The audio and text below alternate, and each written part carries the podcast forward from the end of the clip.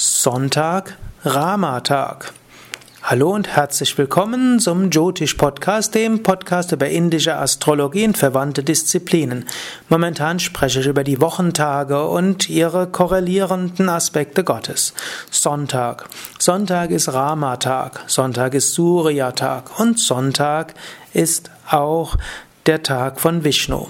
Heute möchte ich sprechen über Rama. Rama gilt aus der Sonnendynastie, daher der Sonnenaspekt.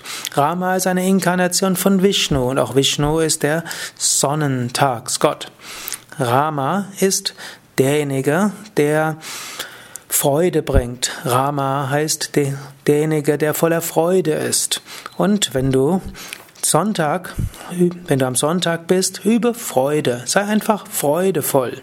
Wie es so schön heißt, froh zu sein bedarf es wenig und wer froh ist, ist ein König. Rama ist ein König und Rama ist Freude. Rama hatte selbst ein dramatisches Leben. Freude hängt nämlich nicht davon ab, dass du ein schönes Leben hast. Rama wurde ins Exil geschickt, seine Frau wurde geraubt, Freunde haben ihn verraten. Vieles ist schiefgegangen. Er musste, obgleich ein friedfertiger Mensch war, kämpfen. Er war in alle möglichen Streitigkeiten verwickelt. Sein Vater ist an gebrochenem Herzen gestorben.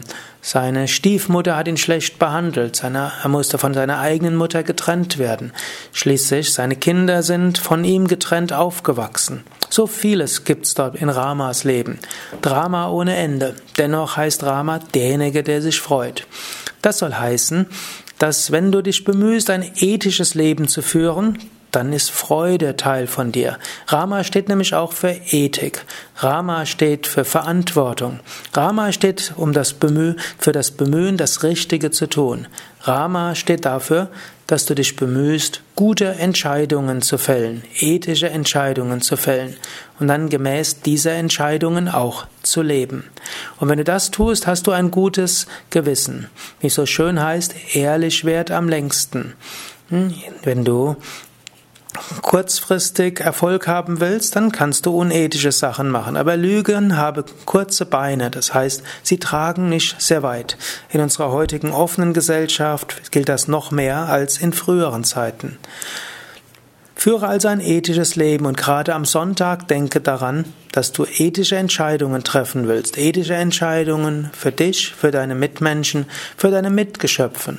Überlege, wie beeinflussen die Entscheidungen, die ich treffe, mich selbst, mein Leben, meine Mitmenschen, den Planeten Erde, die Tiere, die Pflanzen und so weiter. Und unter Berücksichtigung von all dem triff gute Entscheidungen, triff ethische Entscheidungen. Dann lass los, auch wenn manchmal nicht, du nicht sicher sein kannst, was die richtige Entscheidung ist. Wenn du loslässt und alles Gott anvertraust, dann ist alles in Ordnung.